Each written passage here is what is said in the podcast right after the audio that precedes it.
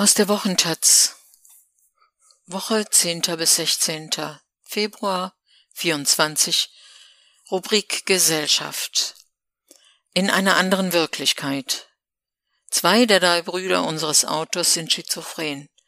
Gemeinsam mit einem von ihnen beschreibt er, wie sich die Erkrankung bemerkbar machte, wie sie verläuft und was sie für die Familie bedeutet hat. Der Artikel ist von Valentin Grebe, Merlin Grebe und Mark Mühlhaus hat die Fotos beigesteuert. Es war im Spätsommer 2009, als ich merkte, dass mit meinem großen Bruder etwas nicht stimmte. Jörn war zu der Zeit gerade im westafrikanischen Burkina Faso, wo er nach seinem Abitur ein freiwilliges Jahr absolvierte. Eines Tages rief seine Betreuerin an, ich reichte das Telefon meiner Mutter weiter. Die Betreuerin erzählte ihr, dass Jörn sich komisch verhalte. Ich konnte damit erstmal gar nicht viel anfangen, erinnert sich meine Mutter. Ich dachte, der ist vielleicht ein bisschen gestresst von der Situation. Ein Krankentransport flog Jörn zurück nach Deutschland, wo meine Eltern ihn vom Flughafen abholten. Ich war mir eigentlich sicher, wir würden Jörn wieder mit nach Hause nehmen, egal was ist, sagt meine Mutter. Aber als ich ihn am Flughafen gesehen habe, war mir klar, dass das nicht passieren würde.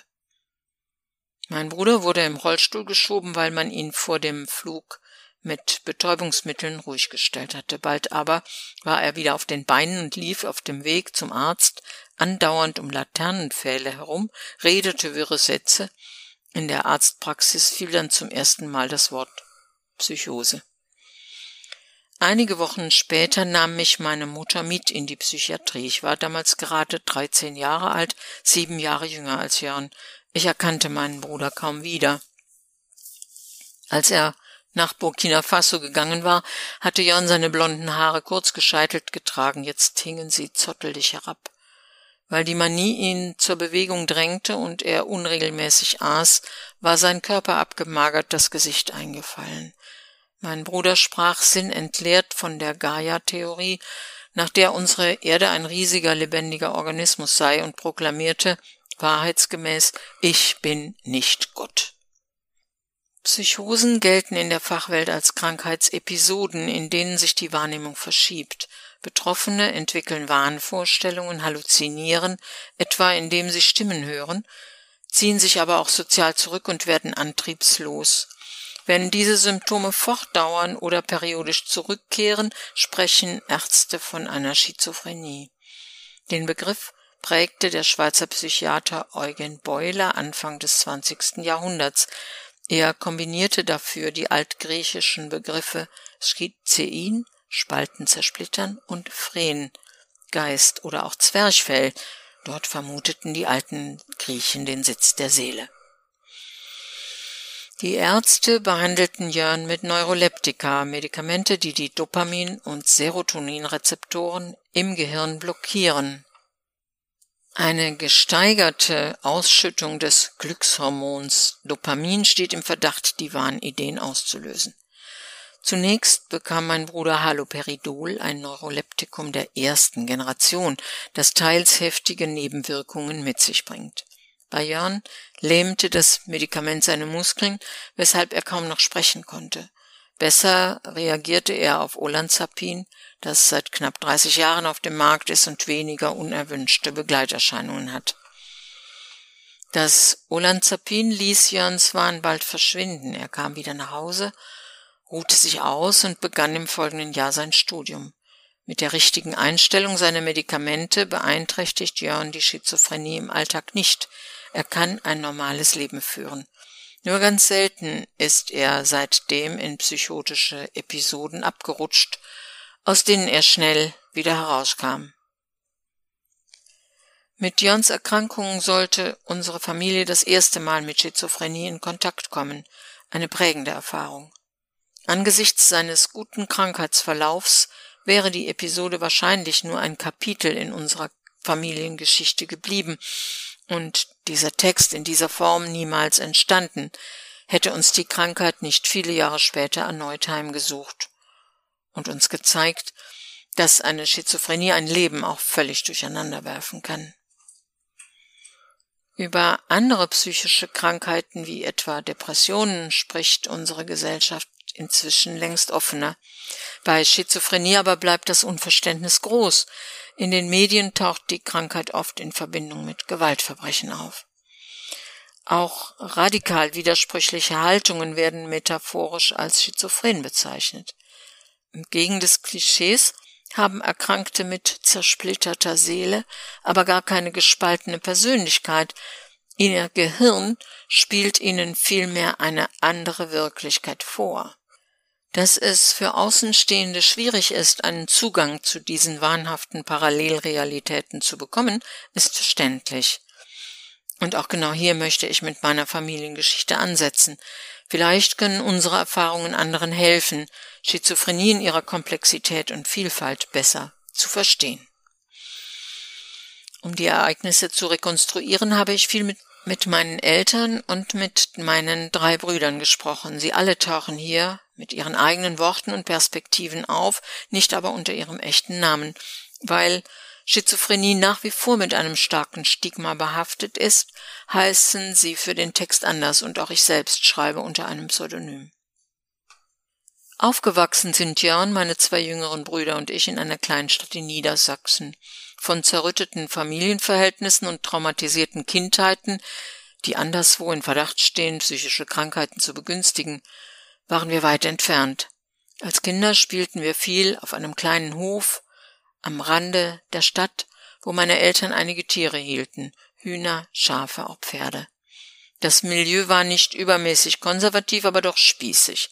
Ein Bild, in das unsere Eltern nicht so richtig passten. Kleinstadt und Natur, das gefiel ihnen, aber als eher links und alternativ Gesinnte konnten und wollten sie in dem kleinbürgerlichen Milieu keine tiefen Wurzeln schlagen.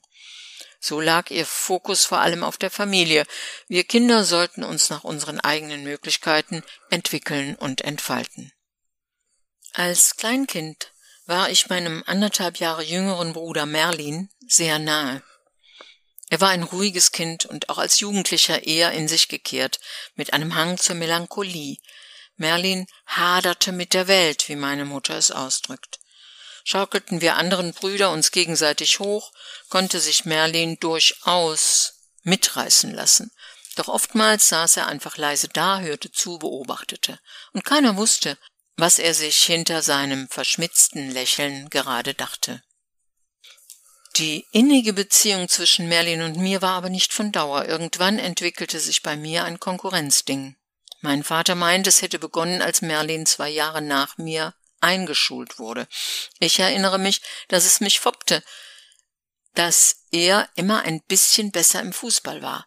Mit kindlicher Unerbittlichkeit begann ich ihn zu ärgern, verbündete mich dafür mit meinem jüngsten Bruder. Mal sehen, wie weit ich es treiben kann. Später, als wir schon Teenager waren, reagierte Merlin endlich auf meine Provokationen, schrie mich an und wurde handgreiflich. Da war sie also die Grenze, die ich gesucht hatte.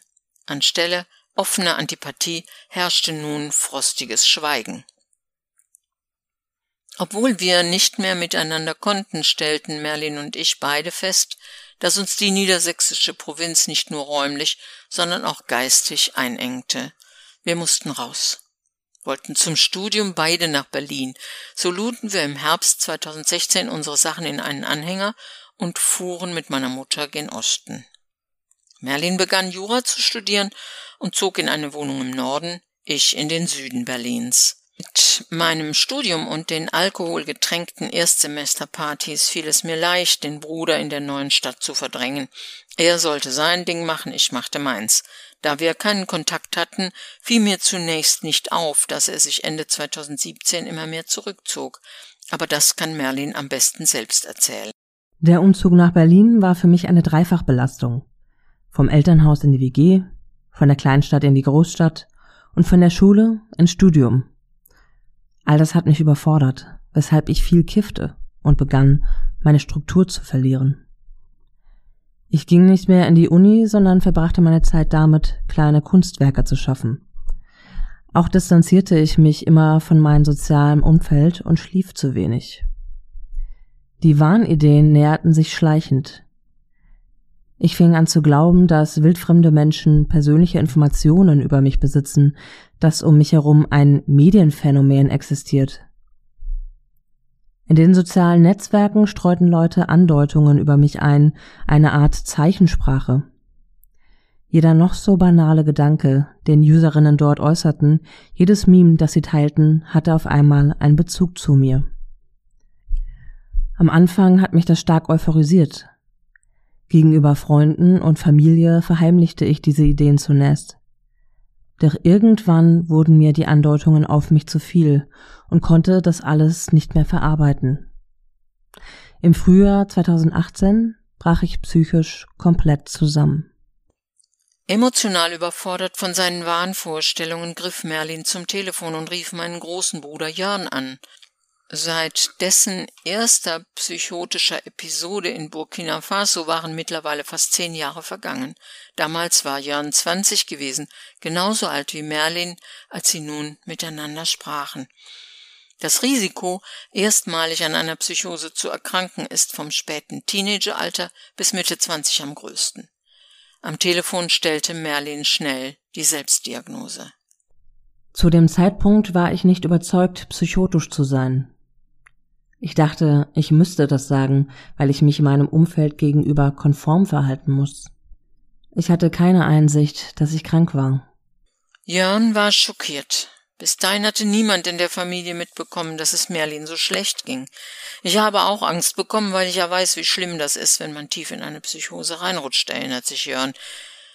Also ließ er alles liegen und fuhr nach Berlin wo er Merlin dann zunächst in ein Krankenhaus für Psychiatrie in Berlin Weißensee brachte. Weil der aber im Aufnahmegespräch recht gefasst wirkte, ganz anders als Jörn 2009, gaben ihm die Ärzte lediglich Medikamente und schickten ihn wieder nach Hause in die WG. Von dort brachte Jörn ihn bald in die Heimat zu meiner Mutter, die mittlerweile von meinem Vater getrennt lebte. Als ich von Merlins Erkrankung hörte, verschwand plötzlich jedes Überbleibsel von Feindseligkeit. Stattdessen begannen Zweifel an mir zu nagen. Hatte ich mit meinem brüderlichen Mobbing womöglich selbst zu Merlins Psychose beigetragen? Ich war ein sensibles Kind. Der Bruch zwischen uns Brüdern war für mich schrecklich. Vorher war unser Verhältnis ja immer sehr harmonisch. Dass es dann so gekippt ist, hat mich aus allen Wolken gerissen. Jetzt wollte ich helfen, wo ich konnte und fühlte mich gleichzeitig hilflos. Was tun, wenn der Bruder im eigenen Kopf gefangen ist? Ich wollte also für ihn da sein, besonders als Merlin zwischenzeitlich zurück nach Berlin kam. So verbrachten wir viele Abende zusammen und redeten oder gingen gemeinsam auf Partys. Dass Merlin und ich uns wieder näher kamen, hat es ermöglicht, dass wir heute zusammen über unsere Erlebnisse schreiben. Die Passagen aus seiner Sicht stammen aus von ihm verfassten Texten und unseren Gesprächen. Sie sind hier von einer anderen Person gelesen und im verschriftlichten Text kursiv gesetzt. Ein Freund brachte mich vergangenes Jahr erstmals auf die Idee für den Text. Ich erwähnte sie gegenüber Merlin, der damals zurück in Berlin in psychiatrischer Behandlung war. Ihm gab das zunächst den Anstoß, seine Krankheitsgeschichte selbst niederzuschreiben. Ich leitete den Text meinem Redakteur weiter, der war interessiert, legte mir aber nahe, selbst als Autor dazuzukommen, um Merlins Erfahrungen einzubetten und zu übersetzen zwischen seiner Realitätswahrnehmung und der unseren. Doch was würde Merlin davon halten? Am Telefon berichtete ich ihm von der Idee. Soll das dann dein Text werden? entgegnete er etwas genervt. Nein, unserer. Das hier wird kein Wettbewerb. Nach seiner Diagnose behandelten die Ärzte Merlin zunächst mit Olanzapin, das bei Jörn gewirkt hatte. Bei mir schlug der Wirkstoff allerdings nie völlig an. Zwar lösten sich die emotionalen Ausnahmezustände und ich schrie und heulte nicht mehr nächtelang in mein Kissen, doch Beziehungsideen und Wahn blieben. Wer Merlin heute zum ersten Mal begegnet, würde nicht merken, dass er schizophren ist. Die meisten würden es wohl erst erfahren, wenn Merlin anfängt, von seiner Krankheit zu erzählen. Und das tut er so nüchtern und reflektiert, dass er sich gar die Sprache seiner Ärztinnen und Ärzte zu eigen macht. Merlin redet dann selbst von Wahnideen oder seiner Realitätswahrnehmung. Für psychotische Menschen ist das ungewöhnlich. Meine Mutter gibt aber zu bedenken, dass die Wahnwelt seine Hauptwelt ist. Er lebt und fühlt darin und hat mit unserer Welt eigentlich gar nichts zu tun, außer dass er weiß, dass wir eine ganz andere Meinung haben, wie die Dinge sind. Anderen Schizophrenen geht es wesentlich schlechter als mir. Sie können mit ähnlicher Symptomatik überhaupt nicht erkennen, dass sie krank sind. In Gesprächen wird mir oft klarer, wie unwahrscheinlich meine Sicht der Realität ist, dass sie an Unmöglichkeit grenzt. Und doch weiß ich oft einfach nicht, was Wahn und was Realität ist.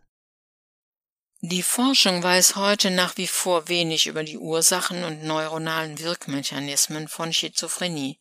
Sie geht aber davon aus, dass eine genetische Veranlagung der Erkrankung stark begünstigen kann.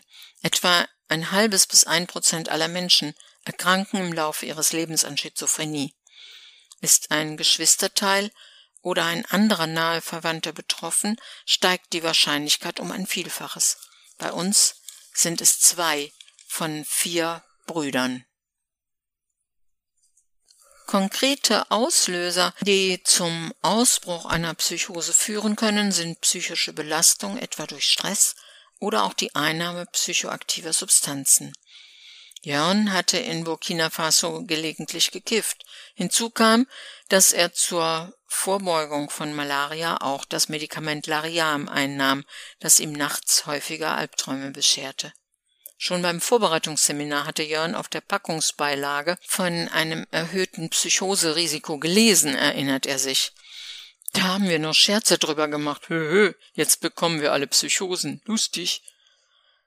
Auch der belgische Sänger Stromae musste 2015 eine Afrika-Tournee abbrechen, weil ihn plötzlich Angstattacken überfielen, die ihn bis heute verfolgen.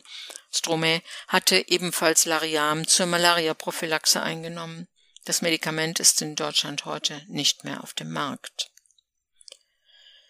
In unserer Familie herrschte zunächst nur ein Bewusstsein für eine andere genetische Prädisposition. Zwei meiner Großeltern, einmal mütterlicher, einmal väterlicherseits, waren schwere Alkoholiker.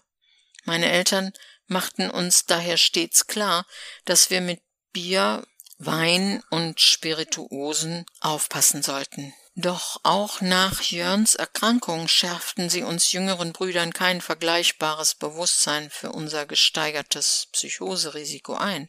Meine Mutter dachte, Jörns Erkrankung wäre eine einmalige Sache, weil da so viele Faktoren zusammenkamen. Afrika, Lariam, das Kiffen.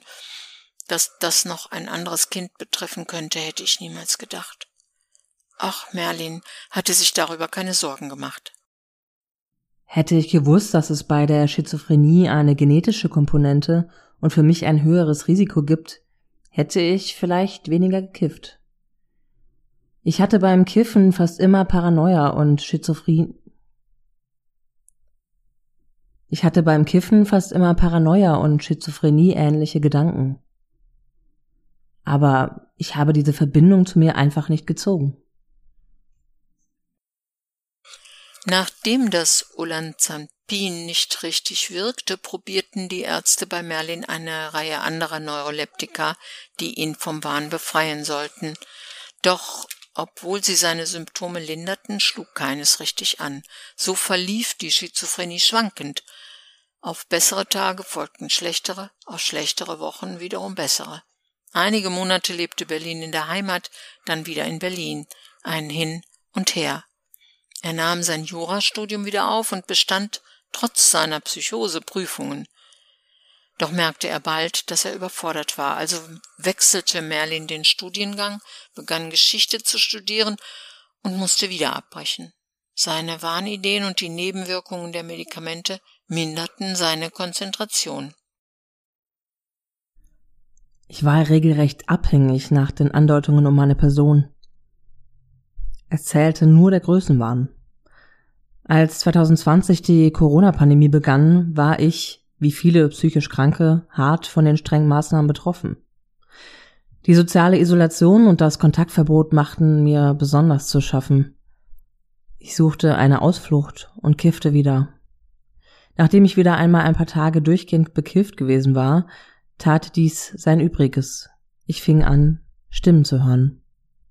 Das waren Stimmen von Menschen, die mir nahe standen, aber auch von historischen Personen wie Rosa Luxemburg oder Jimi Hendrix. Anfangs habe ich darunter gelitten, weil die Stimmen mich heftig beleidigten. Ich dachte erst, wenn ich mich ablenke und lese, gehen sie vielleicht weg, aber das war nicht so. Kurz vorher hatte ich in einem Zeitungsartikel gelesen, dass auf der Venus Phosphingas entdeckt wurde, ein Indiz für außerirdisches Leben. Inspiriert davon war ich nun der Meinung, dass Aliens zu meinen Gunsten eingreifen und mich diese Stimmen hören ließen. Das Phänomen um meine Person, an das ich glaubte, wollten die Aliens nutzen, um ein revolutionäres Rätesystem einzuführen, eine Art direkte Demokratie auf der Basis von Häusergemeinschaften. Ein Netzwerk von Aktivisten setzte dieses Projekt in die Tat um. Und ich stand im Mittelpunkt. Bemerkenswert ist, dass die politischen Ideen, die Merlin in sein Wahnkonstrukt einbindet, unabhängig davon durchaus plausibel sind. Wir können uns heute über seine Vorstellungen einer Rätedemokratie unterhalten, ohne dass er durchscheinen lässt, dass er dahinter höhere Mächte am Werk sieht oder dass er glaubt, er sei gleichzeitig die zentrale Figur in dem Projekt, seine Bedeutung werde aber nur in Anspielungen kommuniziert. Doch nicht alle Ideen, die ihm die Stimmen eingaben, waren so harmlos, insbesondere als er im Corona-Winter 2020-21 wieder in unserer Heimatstadt lebte und sich sogar von meiner Mutter abkapselte. Die Wahnideen, die mein krankes Hirn fabrizierte, wechselten sich oft ab. So drängten mich die Stimmen auch zu Selbstmordversuchen. Sogar einen Strick bestellte ich im Internet, doch immer kurz bevor ich vom Stuhl oder Leiter springen oder vom Ast rutschen wollte, machten sie wieder Halt. Ein Glück. So viel Lebenswillen hatte ich anscheinend doch noch.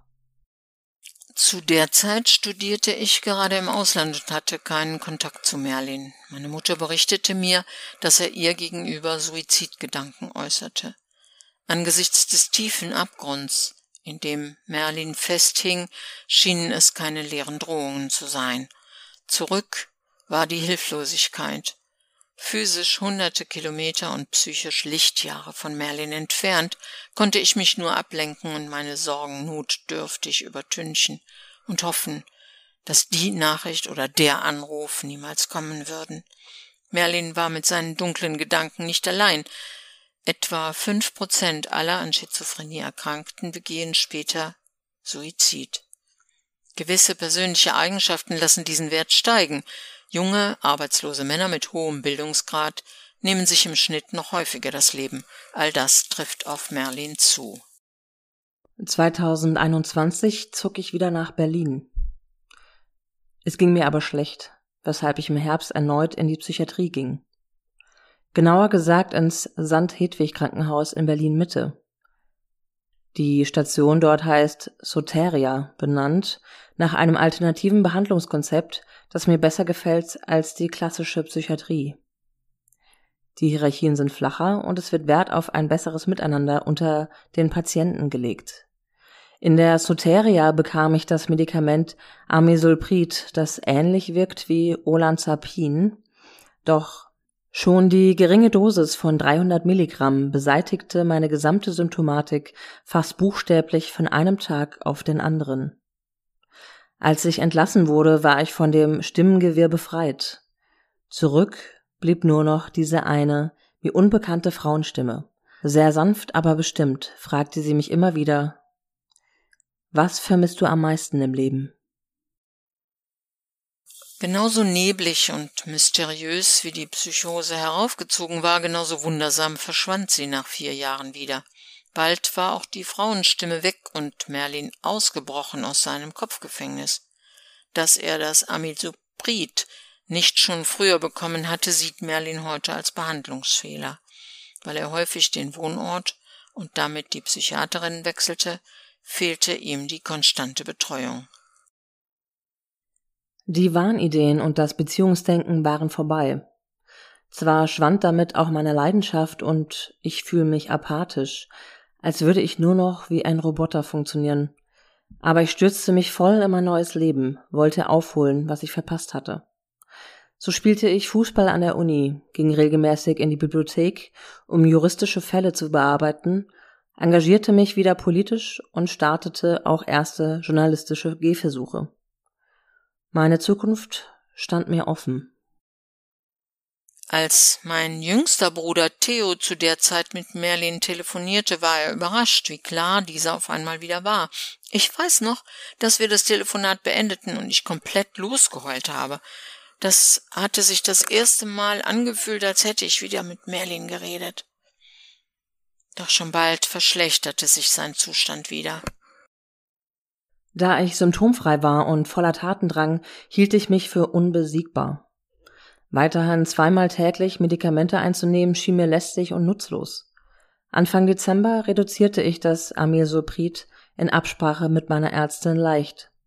Und schon setzten die Stimmen wieder ein.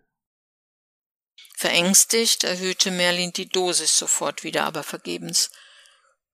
Nur drei Wochen später, an Heiligabend, waren wir als Familie versammelt, tauschten Geschenke aus und sangen Weihnachtslieder. Alle, bis auf Merlin. Der hatte sich ein Stockwerk tiefer zurückgezogen und verneigte sich, denn er nahm gerade Glückwünsche vom Papst entgegen. Der Wahn war mit voller Wucht zurück. Psychische Krankheiten sind Familienkrankheiten, sagt unser Vater. Alle Angehörigen sind davon betroffen, auch wir als Familie haben viel gelitten und gebangt. Und doch wurden wir wohl nicht so heftig getroffen wie womöglich andere Familien. Das mag auch daran liegen, dass wir ein gewisses Interesse am komischen und abnormalen teilen. Meine Mutter hatte sich schon als Jugendliche in der Bibliothek Bücher über Alkoholismus und Verrücktheit ausgeliehen, weil sie ihren alkoholkranken Vater verstehen wollte. Meinem Vater hilft seine eigene Arbeit mit psychisch kranken Menschen nicht nur mit der Schizophrenie seiner Söhne umzugehen, sondern auch sie im Alltag zu unterstützen. Auch, dass meine Brüder früh, womöglich zu früh mit Drogen experimentierten, liegt an ihrer Neugier für die Grenzerfahrungen des menschlichen Bewusstseins. Dieses Interesse macht natürlich auch vor der Veränderung des Denkens in der Schizophrenie nicht völlig Halt. Jörn nennt diese Faszination für die Erkundung der eigenen Innenwelt Psychonautik, ein Begriff, der Drogen- und Psychoseerfahrungen gleichsam einfassen kann und positiv deutet. Die Euphorie zu Beginn seiner Episoden vergleicht Jörn mit dem Wirken einer geilen Droge, weil das Gehirn viel Dopamin ausschüttet. Es fühlt sich unglaublich gut an, deswegen denkst du erstmal nicht, dass du ein Problem hast. Bei vielen Erkrankten lässt die Schizophrenie religiöses Denken gedeihen. Sie glauben, sie seien von Dämonen besessen, dass Gott zu ihnen spricht oder halten sich für Propheten. In Jörns Psychose brachen diese spirituellen Züge klar durch. Bei Merlin, dem Spiritualität fern liegt, finden sich religiöse Vorstellungen nicht voll ausgebildet, gleichwohl aber in Versatzstücken. Die Aliens sind für ihn keine übernatürliche, aber doch eine höhere kosmische Macht. Sie versprechen Merlin zwar keine ewige Erlösung, aber doch ein längeres Leben für ihn und seine Liebsten, dazu Macht und Reichtum. Und auch Merlin selbst, kein Prophet, aber doch die zentrale Figur in einem Projekt, das eine bessere Welt zu errichten versucht. Jörn hat nach seiner Psychose die Meditation für sich entdeckt. Sie hilft ihm, seinen Seelenhaushalt besser zu überblicken. Gleichfalls müsse er dabei vorsichtig sein. Vor der letzten Episode hatte ich bei einer Meditation ein Erleuchtungserlebnis, das dann aber unmittelbar in die Psychose überging. Jörn sagt heute, die Schizophrenie habe auch seine Entwicklung vorangetrieben, ihn zu dem gemacht, der er ist. Gäbe es einen Schalter, der die ganze Krankheitsgeschichte ungeschehen macht, würde er ihn umlegen? Er überlegt kurz. Nein, ich glaube nicht. Weil die Menschheit noch so wenig über die Ursachen und die neuronalen Wirkmechanismen von Schizophrenien weiß, bleibt auch mit Blick auf meine Familie viel Raum für Spekulation. Wieso hat es Jörn und Merlin getroffen? Wieso nicht auch oder an ihrer Stadt mich und meinen jüngsten Bruder? Jörn und Merlin sind charakterlich zwei Pole unter uns Brüdern. Jörn extrovertiert und aufbrausend, Merlin ruhig und reflektiert. Dieser Unterschied zeigt sich auch im Verlauf ihrer Schizophrenie. Jörns Wahnideen kamen plötzlich und heftig und beförderten ihn komplett aus der Realität. Merlins hingegen bahnten sich langsam an und steigerten sich über Monate. Hatten die Ärzte einmal das richtige Medikament gefunden, war Jörn rasch symptomfrei, während die Neuroleptika Merlins Wahnvorstellungen bis auf das Intermezzo im Herbst 21 lediglich lindern können. Mein großer Bruder kann deshalb ein Leben nach seinen Vorstellungen führen. Merlin hingegen kann das momentan nicht oder nicht so, wie der gesunde Merlin sich das wünschen würde. Und das obwohl er zumindest noch keine Verbindung zu unserer Wirklichkeit hat. So unterschiedlich können zwei Menschen eine Krankheit erleben. Das Stimmelhören, Beziehungserleben und vor allem die Wahnideen sehe ich heute ambivalent. Einerseits behindern sie mich im Alltag und halten mich davon ab, gesund zu werden. Andererseits vermitteln sie mir, dass mein Denken, mein Handeln und meine gesamte Existenz Sinn und Bedeutung haben. Ich erhoffe mir nach wie vor, dass meine Realitätswahrnehmung bald bestätigt wird, obwohl das vielleicht eine unrealistische Hoffnung ist. Nach wie vor hat Merlin, was er Anfälle nennt. Die Stimmen werden dann stärker und strengen ihn an. Sie fordern ihn auch auf, in sozialen Medien wirre Nachrichten und Texte zu schreiben. Anfang dieses Jahres ist Merlin aus unserer Heimatstadt nach Hannover gezogen, wo er in einem Wohnheim mit anderen psychisch Kranken wohnt. Eine enge therapeutische Betreuung soll es ihm ermöglichen, selbstbestimmt zu leben. Merlin hofft, dass die Fortschritte in der Neuroleptika-Forschung ihm Ruhe im Kopf bringen. In den USA hat das Biotech-Unternehmen Karuna Therapeutics ein Medikament entwickelt, das nicht wie andere Neuroleptika die Dopaminrezeptoren hemmt, sondern auf die Muskarinrezeptoren abzielt, die für Denkprozesse im Hirn verantwortlich sind.